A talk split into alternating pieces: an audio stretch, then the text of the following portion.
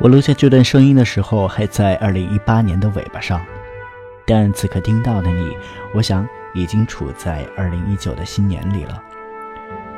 时间过得可真快，但好像是所有人本命年的二零一八年，大家也似乎都希望它快点过去。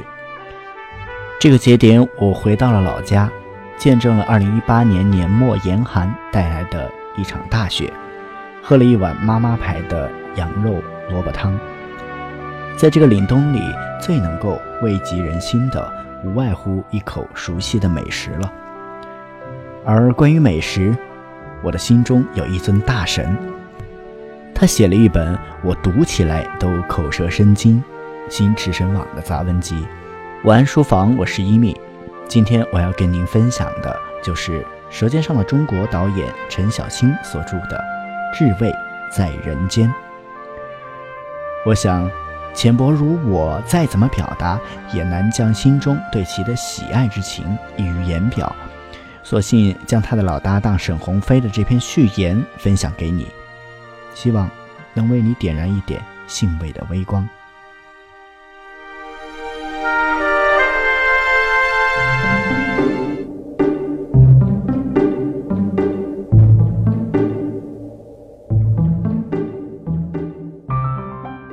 舌尖上的假想敌，沈鸿飞。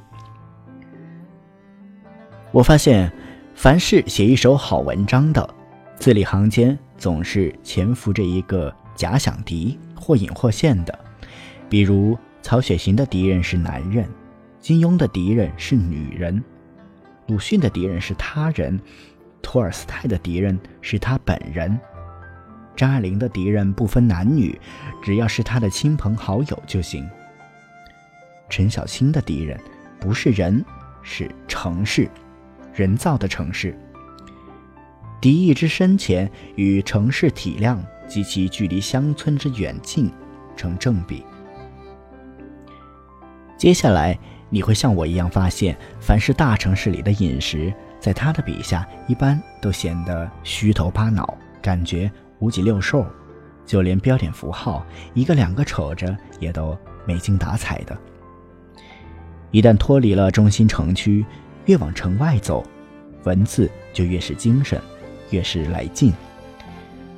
极致流窜的荒郊野岭、田间地头，胸臆便完全打开，双目就彻底放光，好言好语一发喷薄而出，令人目不暇接。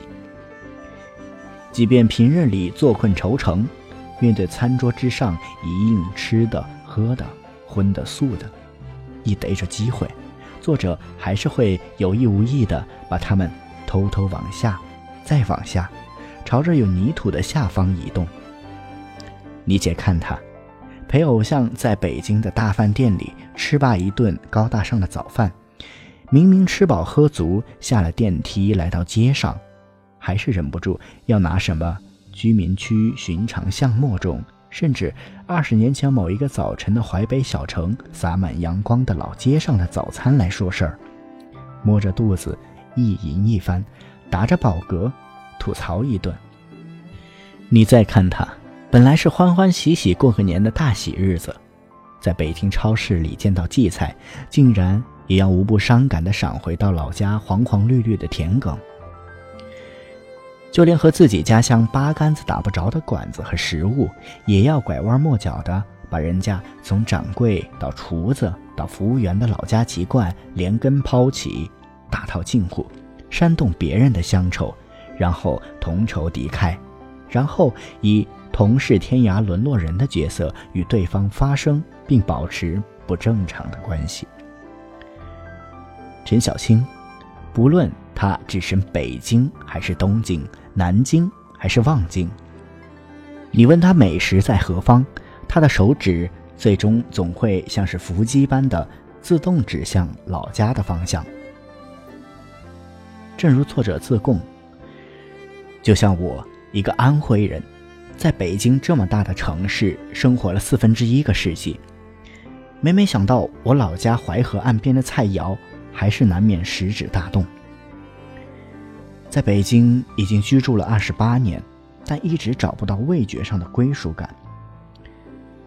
在这个四分之一世纪里，他该吃吃，该喝喝，貌似也没落下哪一顿。但是，就是凭着这股子浓浓的乡愁和满满的敌意，他总是能在北京浓重的雾霾里嗅出老家的味道，并且在这个超级迷宫里准确地找到来自老家的饭馆。在城市里发现了乡村，在钢筋泥土里翻出泥土。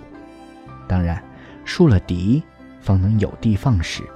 有的没的，有意无意，城市这个宿敌也让他为我们带来了这一册用情至深的大好文字。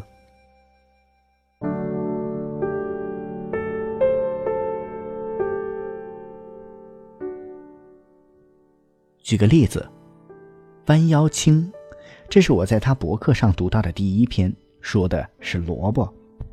开篇照例是从躺枪的假想敌北京天元酱园的甜辣干开始，一路向南飞越八百里，然后一屁股降落在故乡黄泛区的沙土地上。在对老家的青萝卜极尽阿谀奉承，同时恶毒攻击了北京的心里美乃至全世界的萝卜之后，一时写的兴起。进而向读者展现了故乡老式浴池的休息室里吃萝卜最惨烈的情形。休息室里永远有一分钱一杯的六安瓜片和三分钱一只的萝卜待售。瓜片显然是低等级的，基本以茶梗为主；萝卜则是当地的，皮已经削得很干净，受者用镰刀轻轻纵切。萝卜体内传出嘎吱嘎吱的夸张声响。一些在我们看来有钱的人，往往会端上一杯茶，深呷一口，放下杯子，腾出手来抚摸着自己刚刚修完的光滑的脚后跟，另一只手则掰下一片萝卜，送进口中细细咀嚼。干瘪的生殖器萎靡而瘫软地配合着口腔的运动。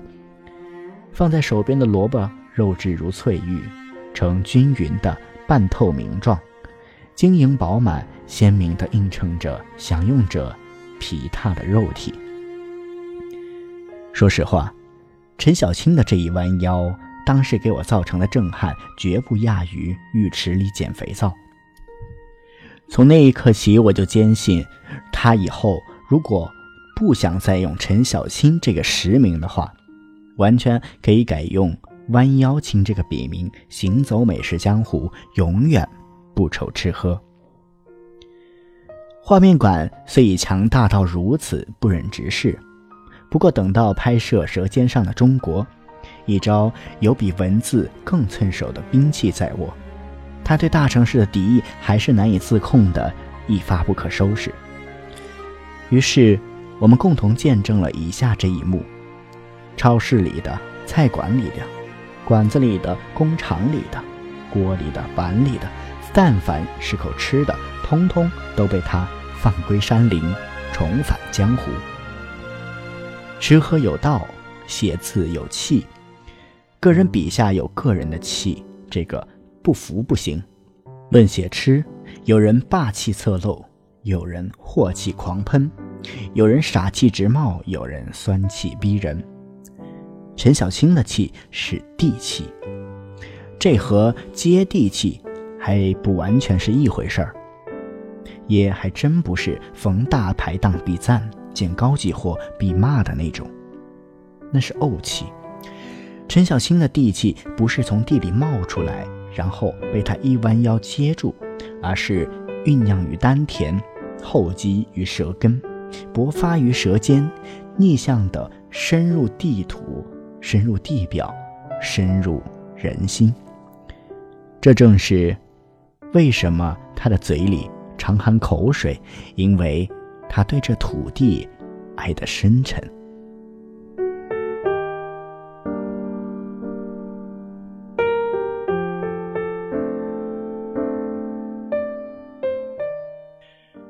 好了，今天的书籍就推荐到这里。